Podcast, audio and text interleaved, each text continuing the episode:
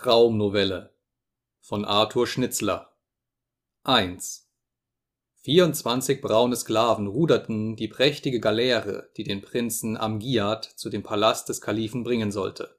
Der Prinz aber, in seinen Purpurmantel gehüllt, lag allein auf dem Verdeck unter dem dunkelblauen, sternbesäten Nachthimmel, und sein Blick Bis hierher hatte die Kleine laut gelesen, jetzt, beinahe plötzlich, fielen ihr die Augen zu. Die Eltern sahen einander lächelnd an. Fridolin beugte sich zu ihr nieder, küsste sie auf das blonde Haar und klappte das Buch zu, das auf dem noch nicht abgeräumten Tische lag. Das Kind sah auf wie ertappt. Neun Uhr, sagte der Vater. Es ist Zeit, schlafen zu gehen. Und da sich nun auch Albertine zu dem Kind herabgebeugt hatte, trafen sich die Hände der Eltern auf der geliebten Stirn. Und mit zärtlichem Lächeln, das nun nicht mehr dem Kinde allein galt, begegneten sich ihre Blicke. Das Fräulein trat ein, mahnte die Kleine, den Eltern gute Nacht zu sagen. Gehorsam erhob sie sich, reichte Vater und Mutter die Lippen zum Kuss und ließ sich von dem Fräulein ruhig aus dem Zimmer führen. Fridolin und Albertine aber, nun allein geblieben unter dem rötlichen Schein der Hängelampe, hatten es mit einem Mal eilig, ihre vor dem Abendessen begonnene Unterhaltung über die Erlebnisse auf der gestrigen Redoute wieder aufzunehmen. Es war in diesem Jahre ihr erstes Ballfest gewesen, an dem sie gerade noch vor Karnevalschluss teilzunehmen sich entschlossen hatten. Was Fridolin betraf, so war er gleich beim Eintritt in den Saal wie ein mit Ungeduld erwarteter Freund von zwei roten Dominos begrüßt worden, über deren Person er sich nicht klar zu werden vermochte, obzwar sie über allerlei Geschichten aus seiner Studenten und Spitalzeit auffallend genau Bescheid wussten aus der Loge, in die sie ihn mit verheißungsvoller Freundlichkeit geladen, hatten sie sich mit dem Versprechen entfernt, sehr bald, und zwar unmaskiert, zurückzukommen, waren aber so lange fortgeblieben, dass er, ungeduldig geworden, vorzog, sich ins Parterre zu begeben, wo er den beiden fragwürdigen Erscheinungen wieder zu begegnen hoffte. So angestrengt er auch umherspähte, nirgends vermochte er sie zu erblicken. Statt ihrer aber hing sich unversehens ein anderes weibliches Wesen in seinen Arm, seine Gattin, die sich eben jäh einem Unbekannten entzogen, dessen melancholisch blasiertes Wesen und fremdländischer, anscheinend polnischer Akzent sie anfangs bestrickt, der sie aber plötzlich durch ein unerwartet hingeworfenes, hässlich freches Wort verletzt, ja erschreckt hatte. Und so saßen Mann und Frau, im Grunde froh, einem enttäuschend banalen Maskenspiel entronnen zu sein, bald wie zwei Liebende, unter anderen verliebten Paaren, im Buffetraum bei Austern und Champagner plauderten sich vergnügt, als hätten sie eben erst Bekanntschaft miteinander geschlossen, in eine Komödie der Galanterie, des Widerstandes, der Verführung und des Gewährens hinein. Und nach einer raschen Wagenfahrt durch die weiße Winternacht sanken sie einander daheim zu einem schon lange Zeit nicht mehr so heiß erlebten Liebesglück in die Arme. Ein grauer Morgen weckte sie allzubald. Den Gatten forderte sein Beruf schon in früher Stunde an die Betten seiner Kranken. Hausfrau und Mutterpflichten ließen Albertine kaum länger ruhen. So waren die Stunden nüchtern und vorbestimmt in Alltagspflicht und Arbeit hingegangen. Die vergangene Nacht, Anfang wie Ende, war verblasst. Und jetzt erst, dabei der Tagewerk vollendet, das Kind schlafen gegangen und von nirgendher eine Störung zu gewärtigen war, stiegen die Schattengestalten von der Redoute, der melancholische Unbekannte und die roten Dominos wieder zur Wirklichkeit empor und jene unbeträchtlichen Erlebnisse waren mit einem Mal vom trügerischen Scheine versäumter Möglichkeiten zauberhaft und schmerzlich umflossen. Harmlose und doch lauernde Fragen, verschmitzte, doppeldeutige Antworten wechselten hin und her. Keinem von beiden entging, dass der andere es an der letzten Aufrichtigkeit fehlen ließ, und so fühlten sich beide zu gelinder Rache aufgelegt. Sie übertrieben das Maß der Anziehung, das von ihren unbekannten Redutenpartnern auf sie ausgestrahlt hätte spotteten der eifersüchtigen Regungen, die der andere merken ließ, und leugneten ihre eigenen weg. Doch aus dem leichten Geplauder über die nichtigen Abenteuer der verflossenen Nacht gerieten sie in ein ernsteres Gespräch über jene verborgenen, kaum geahnten Wünsche, die auch in die klarste und reinste Seele trübe und gefährliche Wirbel zu reißen vermögen. Und sie redeten von den geheimen Bezirken, nach denen sie kaum Sehnsucht verspürten und wohin der unfassbare Wind des Schicksals sie doch einmal, und wer es auch nur im Traum verschlagen könnte. Denn so völlig sie einander in Gefühl und Sinnen angehörten, sie wussten, dass gestern nicht zum ersten Mal ein Hauch von Abenteuer, Freiheit und Gefahr sie angerührt. Bang, selbstquälerisch, in unlauterer Neugier versuchten sie eines aus dem anderen Geständnisse hervorzulocken und, ängstlich näher zusammenrückend, forschte jedes in sich nach irgendeiner Tatsache, so gleichgültig nach einem Erlebnis, so nichtig es sein mochte, das für das Unsagbare als Ausdruck gelten und dessen aufrichtige Beichte sie vielleicht von einer Spannung und einem Misstrauen befreien könnte, das allmählich unerträglich zu werden anfing. Albertine, ob sie nun die ungeduldigere, die ehrlichere oder die gütigere von den beiden war, fand zuerst den Mut zu einer offenen Mitteilung. Und mit etwas schwankender Stimme fragte sie Fridolin, ob er sich des jungen Mannes erinnere, der im letztverflossenen Sommer am dänischen Strand eines Abends mit zwei Offizieren am benachbarten Tische gesessen, während des Abendessens ein Telegramm erhalten und sich daraufhin eilig von seinen Freunden verabschiedet hatte. Fridolin nickte. Was war's mit dem? fragte er. Ich hatte ihn schon des Morgens gesehen, erwiderte Albertine, als er eben mit seiner gelben Handtasche eilig die Hoteltreppe hinanstieg. Er hatte mich flüchtig gemustert, aber erst ein paar Stufen höher blieb er stehen, wandte sich nach mir um, und unsere Blicke mussten sich begegnen. Er lächelte nicht. Ja, eher schien mir, dass sein Antlitz sich verdüsterte, und mir erging es wohl ähnlich, denn ich war bewegt wie noch nie. Den ganzen Tag lag ich traumverloren am Strand. Wenn er mich riefe, so meinte ich zu wissen, ich hätte nicht widerstehen können. Zu allem glaubte ich mich bereit. Dich, das Kind, meine Zukunft hinzugeben, glaubte ich mich so gut wie entschlossen, und zugleich, wirst du es verstehen, warst du mir teurer als je.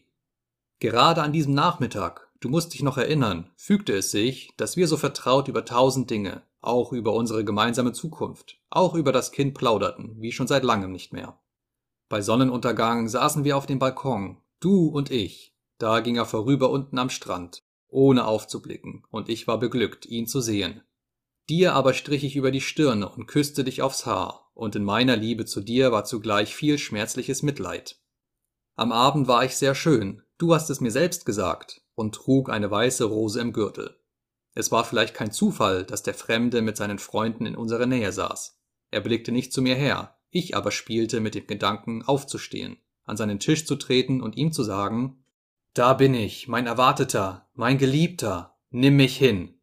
In diesem Augenblick brachte man ihm das Telegramm. Er las, erblasste, flüsterte dem jüngeren der beiden Offiziere einige Worte zu, und mit einem rätselhaften Blick mich streifend, verließ er den Saal.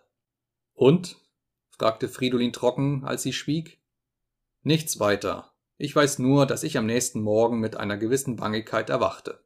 Wovor mir mehr bangte, ob davor, dass er abgereist oder davor, dass er noch da sein könnte, das weiß ich nicht, das habe ich auch damals nicht gewusst. Doch als er auch mittags verschwunden blieb, atmete ich auf. Frage mich nicht weiter, Fridolin, ich habe dir die ganze Wahrheit gesagt.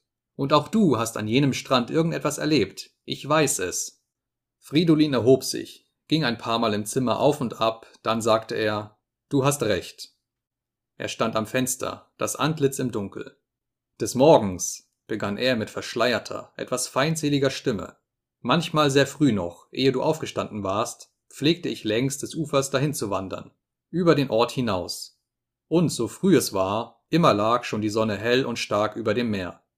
Da draußen am Strand gab es kleine Landhäuser, wie du weißt, die jedes dastanden, eine kleine Welt für sich, manche mit umplankten Gärten, manche auch nur von Wald umgeben, und die Badehütten waren von den Häusern durch die Landstraße und ein Stück Strand getrennt. Kaum, dass ich je in so früher Stunde Menschen begegnete, und Badende waren überhaupt niemals zu sehen.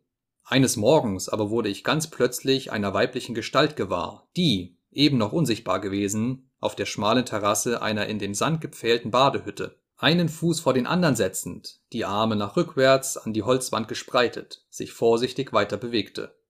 Es war ein ganz junges, vielleicht 15-jähriges Mädchen mit aufgelöstem blonden Haar, das über die Schultern und auf die eine Seite über die zarte Brust hinabfloss. Das Mädchen sah vor sich hin, ins Wasser hinab. Langsam glitt es längs der Wand weiter, mit gesenktem Blick nach der anderen Ecke hin, und plötzlich stand es mir gerade gegenüber. Mit den Armen griff sie weit hinter sich, als wollte sie sich fester anklammern, sah auf und erblickte mich plötzlich. Ein Zittern ging durch ihren Leib, als müsste sie sinken oder fliehen, doch da sie auf dem schmalen Brett sich doch nur ganz langsam hätte weiterbewegen können, entschloss sie sich innezuhalten und stand nun da, zuerst mit einem erschrockenen, dann mit einem zornigen, endlich mit einem verlegenen Gesicht.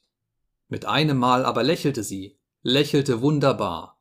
Es war ein Grüßen, ja ein Winken in ihren Augen, und zugleich ein leiser Spott, mit dem sie ganz flüchtig zu ihren Füßen das Wasser streifte, das mich von ihr trennte. Dann reckte sie den jungen, schlanken Körper hoch, wie ihrer Schönheit froh und, wie leicht zu merken war, durch den Glanz meines Blickes, den sie auf sich fühlte, stolz und süß erregt.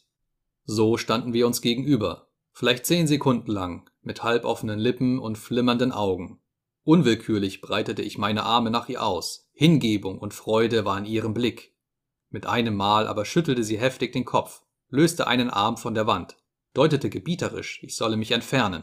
Und als ich es nicht gleich über mich brachte zu gehorchen, kam ein solches Bitten, ein solches Flehen in ihre Kinderaugen, dass mir nichts anderes übrig blieb, als mich abzuwenden. So rasch als möglich setzte ich meinen Weg wieder fort. Ich sah mich kein einziges Mal nach ihr um, nicht eigentlich aus Rücksicht, aus Gehorsam, aus Ritterlichkeit, sondern darum, weil ich unter ihrem letzten Blick eine solche, über alles je Erlebte hinausgehende Bewegung verspürt hatte, dass ich mich einer Ohnmacht nah fühlte. Und er schwieg. Und wie oft, fragte Albertine, vor sich hinsehend und ohne jede Betonung, bist du nachher noch denselben Weg gegangen? Was ich dir erzählt habe, erwiderte Fridolin, ereignete sich zufällig am letzten Tag unseres Aufenthaltes in Dänemark. Auch ich weiß nicht, was unter anderen Umständen geworden wäre. Frag auch du nicht weiter, Albertine. Er stand immer noch am Fenster, unbeweglich. Albertine erhob sich, trat auf ihn zu, ihre Augen waren feucht und dunkel leicht gerunzelt die Stirn. Wir wollen einander solche Dinge künftighin immer gleich erzählen, sagte sie. Er nickte stumm. Versprich's mir. Er zog sie an sich. Weißt du das nicht? fragte er, aber seine Stimme klang immer noch hart. Sie nahm seine Hände, streichelte sie und sah zu ihm auf mit umflorten Augen, auf deren Grund er ihre Gedanken zu lesen vermochte.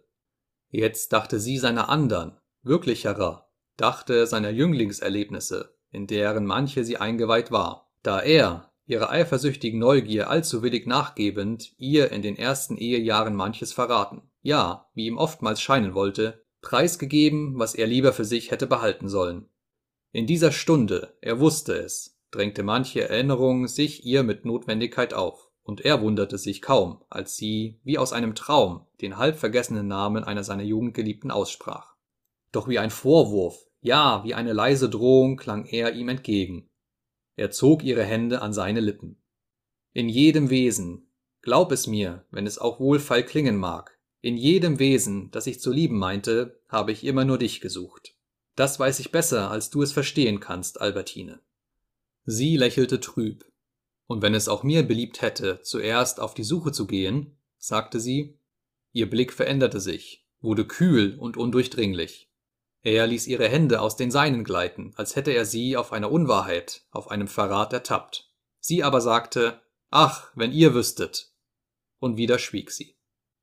Wenn wir wüssten? Was willst du damit sagen? Mit seltsamer Härte erwiderte sie, Ungefähr, was du dir denkst, mein Lieber. Albertine, so gibt es etwas, was du mir verschwiegen hast? Sie nickte und blickte mit einem sonderbaren Lächeln vor sich hin. Unfassbare, Unsinnige Zweifel wachten in ihm auf. Ich verstehe nicht recht, sagte er. Du warst kaum siebzehn, als wir uns verlobten. Sechzehn vorbei, ja, Fridolin. Und doch, sie sah ihm hell in die Augen. Lag es nicht an mir, dass ich noch jungfräulich deine Gattin wurde. Albertine! Und sie erzählte. Es war am Wörthersee, ganz kurz vor unserer Verlobung, Fridolin. Da stand an einem schönen Sommerabend ein sehr hübscher junger Mensch an meinem Fenster, das auf die große, weite Wiese hinaussah. Wir plauderten miteinander, und ich dachte im Laufe dieser Unterhaltung, ja höre nur, was ich dachte. Was ist das doch für ein lieber, entzückender junger Mensch? Er müsste jetzt nur ein Wort sprechen. Freilich, das Richtige müsste es sein. So käme ich zu ihm hinaus auf die Wiese und spazierte mit ihm, wohin es ihm beliebte. In den Wald vielleicht. Oder schöner noch wäre es, wir führen im Kahn zusammen in den See hinaus und er könnte von mir in dieser Nacht alles haben, was er nur verlangte. Ja, das dachte ich mir. Aber er sprach das Wort nicht aus, der entzückende junge Mensch. Er küsste nur zart meine Hand, und am Morgen darauf fragte er mich, ob ich seine Frau werden wollte, und ich sagte ja. Fridolin ließ unmutig ihre Hand los. Und wenn an jenem Abend, sagte er dann, zufällig ein anderer an deinem Fenster gestanden hätte und ihm wäre das richtige Wort eingefallen, zum Beispiel Er dachte nach, welchen Namen er nennen sollte, da streckte sie schon wie abwehrend die Arme vor. Ein anderer, wer immer es gewesen wäre, er hätte sagen können, was er wollte, es hätte ihm wenig geholfen. Und wär's nicht du es gewesen, der vor dem Fenster stand? Sie lächelte zu ihm auf. Dann wäre wohl auch der Sommerabend nicht so schön gewesen. Er verzog spöttisch den Mund. So sagst du in diesem Augenblick, so glaubst du vielleicht in diesem Augenblick, aber es klopfte. Das Dienstmädchen trat ein und meldete, die Hausbesorgerin aus der Schreivogelgasse sei da, den Herrn Doktor zum Hofrat zu holen, dem es wieder sehr schlecht gehe. Fridolin begab sich ins Vorzimmer, erfuhr von der Botin, dass der Hofrat einen Herzanfall erlitten und sich sehr übel befinde, und er versprach, unverzüglich hinzukommen. Du willst fort? fragte ihn Albertine, als er sich rasch zum Fortgehen bereit machte, so ärgerlichen Tons, als füge er ihr mit Vorbedacht ein Unrecht zu. Fridolin erwiderte, beinahe verwundert, ich muss wohl. Sie seufzte leicht. Es wird hoffentlich nicht so schlimm sein, sagte Fridolin. Bisher haben ihm drei Centi Morphin immer noch über den Anfall weggeholfen. Das Stubenmädchen hatte den Pelz gebracht. Fridolin küsste Albertine ziemlich zerstreut, als wäre das Gespräch der letzten Stunde aus seinem Gedächtnis schon weggewischt, auf Stirn und Mund und eilte davon. 2. Auf der Straße musste er den Pelz öffnen. Es war plötzlich Tauwetter eingetreten, der Schnee auf dem Fußsteig beinahe weggeschmolzen, und in der Luft wehte ein Hauch des kommenden Frühlings. Von Fridolins Wohnung in der Josefstadt nahe dem allgemeinen Krankenhaus war es kaum eine Viertelstunde in die Schreivogelgasse. Und so stieg Fridolin bald die schlecht beleuchtete, gewundene Treppe des alten Hauses in das zweite Stockwerk hinauf und zog an der Glocke. Doch ehe der altväterische Klingelton sich vernehmen ließ, merkte er, dass die Türe nur angelehnt war. Er trat durch den unbeleuchteten Vorraum in das Wohnzimmer und sah sofort, dass er zu spät gekommen war.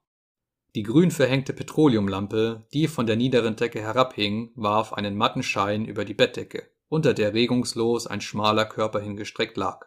Das Antlitz des Toten war überschattet, doch Fridolin kannte es so gut, dass er es in aller Deutlichkeit zu sehen vermeinte. Hager, runzlig, hochgestirnt, mit dem weißen, kurzen Vollbart, den auffallend hässlichen, weiß behaarten Ohren. Marianne, die Tochter des Hofrats, saß am Fußende des Bettes mit schlaff herabhängenden Armen, wie in tiefster Ermüdung. Es roch nach alten Möbeln, Medikamenten, Petroleum, Küche. Auch ein wenig nach Kölnisch Wasser und Rosenseife. Und irgendwie spürte Fridolin auch den süßen, faden Geruch dieses blassen Mädchens, das noch jung war und seit Monaten, seit Jahren in schwerer häuslicher Arbeit, anstrengender Krankenpflege und Nachtwachen langsam verblühte. Als der Arzt eingetreten war, hatte sie den Blick zu ihm gewandt, doch in der kärglichen Beleuchtung sah er kaum, ob ihre Wangen sich röteten wie sonst, wenn er erschien. Sie wollte sich erheben, eine Handbewegung Fridolins verwehrte es ihr. Sie nickte ihm mit großen, aber trüben Augen einen Gruß zu. Er trat an das Kopfende des Bettes, berührte mechanisch die Stirn des Toten, dessen Arme, die in weiten, offenen Hemdsärmeln über der Bettdecke lagen. Dann senkte er mit leichtem Bedauern die Schultern, steckte die Hände in die Taschen seines Pelzrockes, ließ den Blick im Zimmer umherschweifen und endlich auf Marianne verweilen. Ihr Haar war reich und blond, aber trocken, der Hals wohlgeformt und schlank, doch nicht ganz faltenlos und von gelblicher Tönung, und die Lippen wie von vielen ungesagten Worten schmal. Nun ja, sagte er flüsternd und fast verlegen. Mein liebes Fräulein, es trifft Sie wohl nicht unvorbereitet. Sie streckte ihm die Hand entgegen. Er nahm sie teilnahmsvoll, fragte pflichtgemäß nach dem Verlauf des letzten tödlichen Anfalls. Sie berichtete sachlich und kurz und sprach dann von den letzten, verhältnismäßig guten Tagen, in denen Fridolin den Kranken nicht mehr gesehen hatte. Fridolin hatte einen Stuhl herangerückt, setzte sich Marianne gegenüber und gab ihr tröstend zu bedenken, dass ihr Vater in den letzten Stunden kaum gelitten haben dürfte. Dann erkundigte er sich, ob Verwandte verständigt seien. Ja, die Hausbesorgerin sei schon auf dem Weg zum Onkel, und jedenfalls werde bald Herr Dr. Rödiger erscheinen. Mein Verlobter, setzte sie hinzu und blickte Fridolin auf die Stirn statt ins Auge. Fridolin nickte nur. Er war Dr. Rödiger im Verlaufe eines Jahres zwei oder dreimal hier im Hause begegnet. Der überschlanke, blasse junge Mensch mit kurzem, blondem Vollbart und Brille, Dozent für Geschichte an der Wiener Universität, hatte ihm recht gut gefallen, ohne weiter sein Interesse anzuregen. Marianne sähe sich besser aus, dachte er, wenn sie seine Geliebte wäre. Ihr Haar wäre weniger trocken, ihre Lippen röter und voller. Wie alt mag sie sein? fragte er sich weiter. Als ich zum ersten Mal zum Hofrat gerufen wurde, vor drei oder vier Jahren, war sie 23. Damals lebte ihre Mutter noch. Sie war heiterer, als ihre Mutter noch lebte. Hat sie nicht eine kurze Zeit hindurch Gesangslektionen genommen? Also diesen Dozenten wird sie heiraten. Warum tut sie das? Verliebt ist sie gewiss nicht in ihn, und viel Geld dürfte er auch nicht haben. Was wird das für eine Ehe werden? Nun, eine Ehe wie tausend andere. Was kümmert's mich? Es ist wohl möglich, dass ich sie niemals wiedersehen werde, denn nun habe ich in diesem Hause nichts mehr zu tun. Ach, wie viele Menschen habe ich nie mehr wiedergesehen, die mir näher standen als sie. Während ihm diese Gedanken durch den Kopf gingen, hatte Marianne von dem Verstorbenen zu reden begonnen, mit einer gewissen Eindringlichkeit, als wäre er durch die einfache Tatsache seines Todes plötzlich ein merkwürdigerer Mensch geworden. Also wirklich erst 54 Jahre war er alt gewesen? Freilich, die vielen Sorgen und Enttäuschungen, die Gattin immer leidend, und der Sohn hatte ihm so viel Kummer bereitet. Wie? Sie besaß einen Bruder? Gewiss, sie hatte es dem Doktor doch schon einmal erzählt. Der Bruder lebte jetzt irgendwo im Auslande. Da drin in Mariannens Kabinett hing ein Bild, das er im Alter von 15 Jahren gemalt hatte. Es stellte einen Offizier dar, der einen Hügel hinunterspringt. Der Vater hatte immer getan, als sehe er das Bild überhaupt nicht. Aber es war ein gutes Bild. Der Bruder hätte es schon weiterbringen können unter günstigen Umständen. Wie erregt sie spricht, dachte Fridolin, und wie ihre Augen glänzen. Fieber? Wohl möglich. Sie ist magerer geworden in der letzten Zeit. Spitzenkatar vermutlich. Sie sprach immer weiter, aber ihm schien, als wüsste sie gar nicht recht, zu wem sie sprach, oder als spräche sie zu sich selbst. Zwölf Jahre war der Bruder nun fort vom Haus. Ja, sie war noch ein Kind gewesen, als er plötzlich verschwand. Vor vier oder fünf Jahren zu Weihnachten war die letzte Nachricht von ihm gekommen, aus einer kleinen italienischen Stadt. Sonderbar, sie hatte den Namen vergessen. So redete sie noch eine Weile gleichgültige Dinge, ohne Notwendigkeit, fast ohne Zusammenhang, bis sie mit einem Mal schwieg und nun stumm dasaß, den Kopf in den Händen. Fridolin war müde und noch mehr gelangweilt, wartete sehnlich, dass jemand käme, die Verwandten oder der Verlobte. Das Schweigen im Raume lastete schwer. Es war ihm, als schwiege der Tote mit ihnen. Nicht etwa, weil er nun unmöglich mehr reden konnte, sondern absichtsvoll und mit Schadenfreude. Und mit einem Seitenblick auf ihn sagte Fridolin, Jedenfalls, wie die Dinge nun einmal liegen, ist es gut, Fräulein Marianne, dass Sie nicht mehr allzu lange in dieser Wohnung bleiben müssen. Und da sie den Kopf ein wenig hob, ohne aber zu Fridolin aufzuschauen, Ihr Bräutigam wird wohl bald eine Professur erhalten. An der philosophischen Fakultät liegen ja die Verhältnisse in dieser Beziehung günstiger als bei uns. Er dachte daran, dass er vor Jahren auch eine akademische Laufbahn angestrebt dass er aber bei seiner Neigung zu einer behaglicheren Existenz sich am Ende für die praktische Ausübung seines Berufes entschieden hatte. Und plötzlich kam er sich dem vortrefflichen Dr. Rödiger gegenüber als der Geringere vor. Im Herbst werden wir übersiedeln, sagte Marianne, ohne sich zu regen. Er hat eine Berufung nach Göttingen. Ah, sagte Fridolin und wollte eine Art Glückwunsch anbringen, aber das schien ihm wenig angemessen in diesem Augenblick und in dieser Umgebung. Er warf einen Blick nach dem geschlossenen Fenster und, ohne vorher um Erlaubnis zu fragen, wie in Ausübung eines ärztlichen Rechtes, öffnete er beide Flügel und ließ die Luft herein, die, indes noch wärmer und frühlingshafter geworden, einen Lindenduft aus den erwachenden fernen Wäldern mitzubringen schien. Als er sich wieder ins Zimmer wandte, sah er die Augen Mariannens wie fragend auf sich gerichtet. Er trat näher zu ihr hin und bemerkte Die frische Luft wird Ihnen hoffentlich wohltun. Es ist geradezu warm geworden, und gestern Nacht, er wollte sagen, fuhren wir im Schneegestöber von der Redoute nach Hause, aber er formte rasch den Satz um und ergänzte, gestern Abend lag der Schnee noch einen halben Meter hoch in den Straßen. Sie hörte kaum, was er sagte. Ihre Augen wurden feucht. Große Tränen liefen ihr über die Wangen herab und wieder verbarg sie ihr Gesicht in den Händen. Unwillkürlich legte er seine Hand auf ihren Scheitel und strich ihr über die Stirn. Er fühlte, wie ihr Körper zu zittern begann. Sie schluchzte in sich hinein, kaum hörbar zuerst, allmählich lauter, endlich ganz ungehemmt. Mit einem Mal war sie vom Sessel herabgeglitten, lag Fridolin zu Füßen, umschlang seine Knie mit den Armen und presste ihr Antlitz daran. Dann sah sie zu ihm auf mit weit offenen, schmerzlich wilden Augen und flüsterte heiß Ich will nicht fort von hier, auch wenn Sie niemals wiederkommen, wenn ich Sie niemals mehr sehen soll, ich will in Ihrer Nähe leben. Er war mehr ergriffen als erstaunt, denn er hatte es immer gewusst, dass sie in ihn verliebt war oder sich einbildete, es zu sein. Stehen Sie doch auf, Marianne, sagte er leise, beugte sich zu ihr herab, richtete sie milde auf und dachte, natürlich ist auch Hysterie dabei. Er warf einen Seitenblick auf den toten Vater. Ob er nicht alles hörte, dachte er, vielleicht ist er scheintot. Vielleicht ist jeder Mensch in diesen ersten Stunden nach dem Verscheiden nur scheintot. Er hielt Marianne in den Armen, aber zugleich etwas entfernt von sich und drückte beinahe unwillkürlich einen Kuss auf ihre Stirn, was ihm selbst ein wenig lächerlich vorkam. Flüchtig erinnerte er sich eines Romans, den er vor Jahren gelesen und in dem es geschah, dass ein ganz junger Mensch, ein Knabe fast, am Totenbett der Mutter von ihrer Freundin verführt, eigentlich vergewaltigt wurde. Im selben Augenblick, er wusste nicht warum, musste er seiner Gattin denken. Bitterkeit gegen sie stieg in ihm auf und ein dumpfer Groll gegen den Herrn in Dänemark mit der gelben Reisetasche auf der Hotelstiege. Er zog Marianne fester an sich, doch verspürte er nicht die geringste Erregung. Eher flößte ihm der Anblick des glanzlos trockenen Haares, der süßlich fade Geruch ihres ungelüfteten Kleides einen leichten Widerwillen ein. Nun ertönte die Glocke draußen, er fühlte sich wie erlöst, küsste Marianne die Hand rasch, gleich wie in Dankbarkeit, und ging öffnen.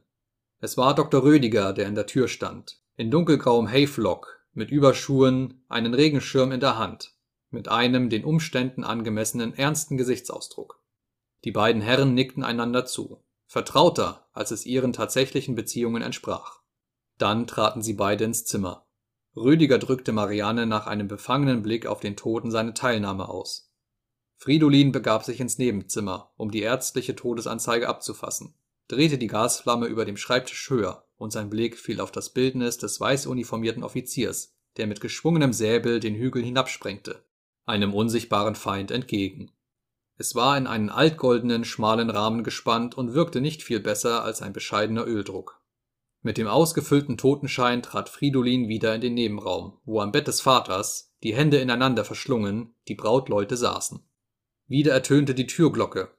Dr. Rödiger erhob sich und ging öffnen. Indessen sagte Marianne, unhörbar fast, auf den Boden blickend, Ich liebe dich. Fridolin erwiderte nur, indem er, nicht ohne Zärtlichkeit, Mariannens Namen aussprach. Rüdiger trat wieder ein mit einem älteren Ehepaar. Es waren der Onkel und die Tante Mariannens. Einige Worte, den Umständen entsprechend, wurden gewechselt, mit der Befangenheit, die die Anwesenheit eines eben Verstorbenen rings zu verbreiten pflegt. Das kleine Zimmer sah plötzlich wie von Trauergästen erfüllt aus. Fridolin erschien sich überflüssig, empfahl sich und wurde von Rüdiger zur Tür geleitet der sich zu einigen Dankesworten verpflichtet fühlte und die Hoffnung baldiger Wiederbegegnung aussprach. 3.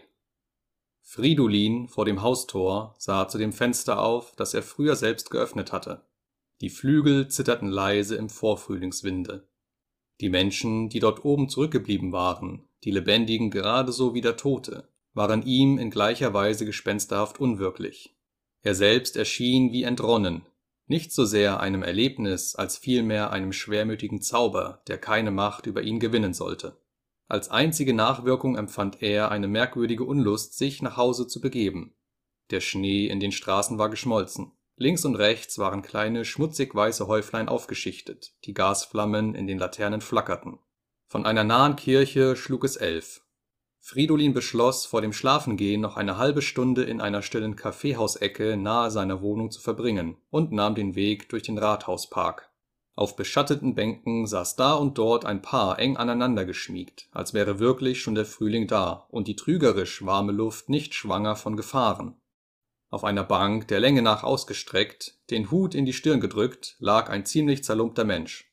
Wenn ich ihn aufweckte, dachte Fridolin, und ihm Geld für ein Nachtlager schenkte, Ach, was wäre damit getan, überlegte er weiter. Dann müsste ich morgen auch für eines sorgen, sonst hätte es ja keinen Sinn, und am Ende würde ich noch sträflicher Beziehung mit ihm verdächtigt.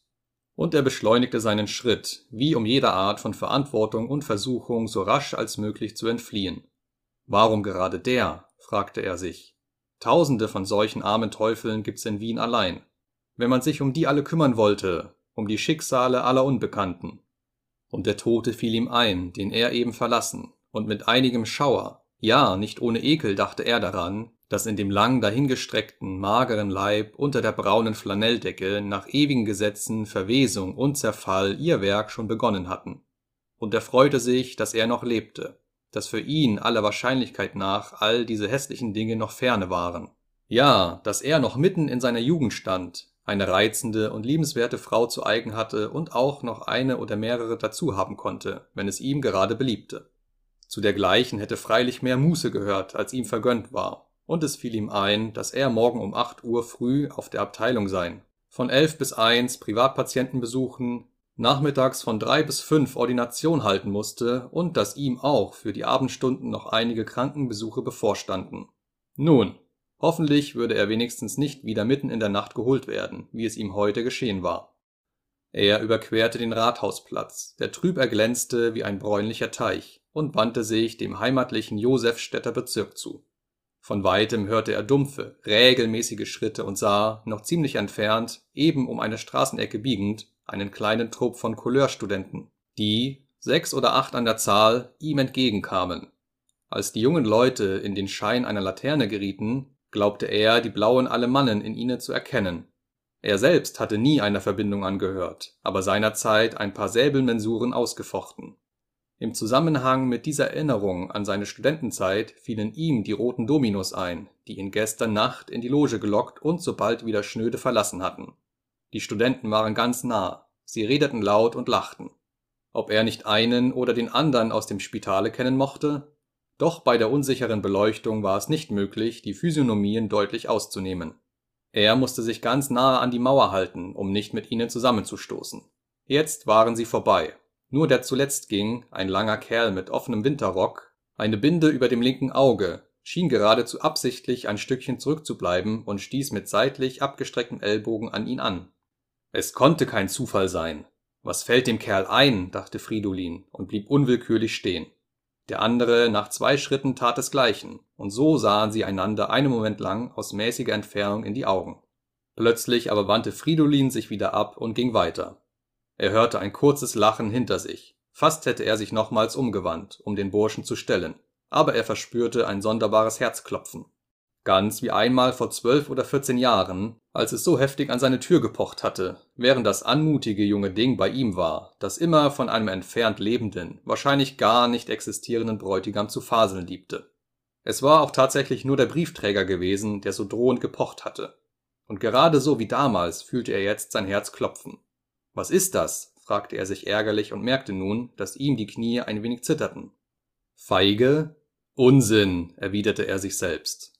Soll ich mich mit einem betrunkenen Studenten herstellen? Ich, ein Mann von 35 Jahren, praktischer Arzt, verheiratet, Vater eines Kindes, Kontra Hage, Zeugen, Duell und am Ende wegen einer solchen dummen Rempelei einen Hieb in den Arm? Und für ein paar Wochen berufsunfähig? Oder ein Auge heraus? Oder gar Blutvergiftung? Und in acht Tagen so weit wie der Herr in der Schreivogelgasse unter der Bettdecke aus braunem Flanell? Feige? Drei Säbelmensuren hatte er ausgefochten, und auch zu einem Pistolenduell war er einmal bereit gewesen, und nicht auf seine Veranlassung war die Sache damals gütlich beigelegt worden. Und sein Beruf Gefahren von allen Seiten und in jedem Augenblick. Man vergaß nur immer wieder dran. Wie lange war es her, dass das Diphtheritis-kranke Kind ihm ins Gesicht gehustet hatte? Drei oder vier Tage, nicht mehr. Das war immerhin eine bedenklichere Sache als so eine kleine Säbelfechterei und er hatte überhaupt nicht mehr daran gedacht. Nun, wenn er dem Kerl wieder begegnete, ließ sich die Angelegenheit immer noch ins Reine bringen. Keineswegs war er verpflichtet, um Mitternacht auf dem Weg von einem Kranken oder auch zu einem Kranken, das hätte ja schließlich auch der Fall sein können, nein, er war wirklich nicht verpflichtet, auf solch eine alberne Studentenrempelei zu reagieren. Wenn jetzt zum Exempel der junge Däne ihm entgegenkäme mit dem Albertine. Ach nein, was fiel ihm denn nur ein? Nun, es war ja doch nicht anders, als wenn sie seine Geliebte gewesen wäre. Schlimmer noch. Ja, der sollte ihm jetzt entgegenkommen. Oh, eine wahre Wonne wäre es, dem irgendwo in einer Waldlichtung gegenüberzustehen und auf die Stirn mit dem glattgestrichenen Blondhaar den Lauf einer Pistole zu richten. Er fand sich mit einem Male schon über sein Ziel hinaus in einer engen Gasse, durch die nur ein paar armselige Dirnen auf nächtlichem Männerfang umherstrichen. Gespenstisch, dachte er, und auch die Studenten mit den blauen Kappen wurden ihm plötzlich gespenstisch in der Erinnerung, ebenso Marianne, ihr Verlobter, Onkel und Tante, die er sich nun alle, Hand in Hand, um das Totenbett des alten Hofrats gereiht vorstellte. Auch Albertine, die ihm nun im Geist als tief Schlafende, die Arme unter dem Nacken verschränkt, vorschwebte. Sogar sein Kind, das jetzt zusammengerollt in dem schmalen weißen Messingbettchen lag. Und das rotbäckige Fräulein mit dem Muttermal an der linken Schläfe. Sie alle waren ihm völlig ins Gespenstische entrückt. Und in dieser Empfindung, obzwar sie ihn ein wenig schaudern machte, war zugleich etwas Beruhigendes, das ihn von aller Verantwortung zu befreien, ja aus jeder menschlichen Beziehung zu lösen schien. Eines der herumstreifenden Mädchen forderte ihn zum Mitgehen auf. Es war ein zierliches, noch ganz junges Geschöpf, sehr blass mit rotgeschminkten Lippen. Könnte gleichfalls mit Tod enden, dachte er, nur nicht so rasch. Auch Feigheit? Im Grunde schon. Er hörte ihre Schritte, bald ihre Stimme hinter sich. Willst nicht mitkommen, Doktor? Unwillkürlich wandte er sich um. Woher kennst du mich? fragte er. Ich kenn Ihnen nicht, sagte sie. Aber in dem Bezirk sind ja alle Doktors. Seit seiner Gymnasiastenzeit hatte er mit einem Frauenzimmer dieser Art nichts zu tun gehabt. Geriet er plötzlich in seine Knabenjahre zurück, dass dieses Geschöpf ihn reizte? Er erinnerte sich eines flüchtigen Bekannten, eines eleganten jungen Mannes, dem man ein fabelhaftes Glück bei Frauen nachsagte mit dem er als Student nach einem Ball in einem Nachtlokal gesessen hatte und der, ehe er sich mit einer der gewerbsmäßigen Besucherinnen entfernte, Fridolins etwas verwunderten Blick mit den Worten erwidert hatte, es bleibt immer das Bequemste, und die Schlimmsten sind es auch nicht. Wie heißt du? fragte Fridolin. No, wie wer i denn heißen? Mitzi natürlich. Schon hatte sie den Schlüssel im Haustor umgedreht, trat in den Flur und wartete, dass Fridolin ihr folgte. Geschwind! sagte sie, als er zögerte. Plötzlich stand er neben ihr. Das Tor fiel hinter ihm zu, sie sperrte ab, zündete ein Wachskerzchen an und leuchtete ihm vor. Bin ich verrückt? fragte er sich. Ich werde sie natürlich nicht anrühren. In ihrem Zimmer brannte eine Öllampe. Sie drehte den Docht weiter auf. Es war ein ganz behaglicher Raum, nett gehalten und jedenfalls roch es da viel angenehmer als zum Beispiel in Mariannens Behausung. Freilich, hier hatte kein alter Mann monatelang krank gelegen, das Mädchen lächelte, näherte sich ohne Zudringlichkeit Fridolin, der sie sanft abwehrte. Dann wies sie auf einen Schaukelstuhl, in den er sich gerne sinken ließ. Bist gewiss sehr müd, meinte sie. Er nickte. Und sie, während sie sich ohne Hast entkleidete, na ja, so ein Mann, was den ganzen Tag zu tun hat, da hat's unser einer leichter. Er merkte, dass ihre Lippen gar nicht geschminkt, sondern von einem natürlichen Rot gefärbt waren und machte ihr ein Kompliment darüber. Ja, warum soll ich mich denn schminken? fragte sie. Was glaubst du denn, wie alt ich bin? Zwanzig? riet Fridolin. Siebzehn, sagte sie, setzte sich auf seinen Schoß und schlang wie ein Kind den Arm um seinen Nacken. Wer auf der Welt möchte vermuten, dachte er, dass ich mich jetzt gerade in diesem Raum befinde? Hätte ich selbst es vor einer Stunde, vor zehn Minuten für möglich gehalten? Und warum? Warum? Sie suchte mit ihren Lippen die seinen, er bog sich zurück, Sie sah ihn groß, etwas traurig an, ließ sich von seinem Schoß heruntergleiten. Fast tat es ihm leid, denn in ihrer Umschlingung war viel tröstende Zärtlichkeit gewesen. Sie nahm einen roten Schlafrock, der über der Lehne des offenen Bettes hing, schlüpfte hinein und presste die Arme über der Brust zusammen, so dass ihre ganze Gestalt verhüllt war. Ist es dir jetzt recht? fragte sie ohne Spott, wie schüchtern, als gäbe sie sich Mühe, ihn zu verstehen. Er wusste kaum, was antworten. Du hast es richtig erraten, sagte er dann. Ich bin wirklich müd, und ich finde es sehr angenehm, hier im Schaukelstuhl zu sitzen und dir einfach zuzuhören. Du hast so eine liebe, sanfte Stimme. Red nur, erzähl mir was. Sie saß auf dem Bett und schüttelte den Kopf. Du fürchtest dich halt, sagte sie leise. Und dann vor sich hin, kaum vernehmend, schade. Dieses letzte Wort jagte eine heiße Welle durch sein Blut. Er trat zu ihr hin, wollte sie umfassen, erklärte ihr, dass sie ihm völliges Vertrauen einflöße und sprach damit sogar die Wahrheit. Er zog sie an sich, er warb um sie, wie um ein Mädchen, wie um eine geliebte Frau. Sie widerstand, er schämte sich und ließ endlich ab. Sie sagte, man kann ja nicht wissen, irgendeinmal muss er ja doch kommen. Du hast ganz recht, wenn du dich fürchten tust. Und wenn was passiert, dann möchtest du mich verfluchen. Die Banknoten, die er ihr anbot, lehnte sie mit solcher Bestimmtheit ab, dass er nicht weiter in sie dringen konnte. Sie nahm einen schmalen blauen Wollschal um, zündete eine Kerze an, leuchtete ihm, begleitete ihn hinab und sperrte das Tor auf. Ich bleib heut schon zaus, sagte sie. Er nahm ihre Hand und küsste sie unwillkürlich. Sie sah erstaunt, fast erschrocken zu ihm auf, dann lachte sie verlegen und beglückt. Wie einer Fräulein, sagte sie. Das Tor fiel hinter ihm zu, und Fridolin prägte mit einem raschen Blick seinem Gedächtnis die Hausnummer ein, um in der Lage zu sein, dem lieben armen Ding morgen Wein und Näschereien heraufzuschicken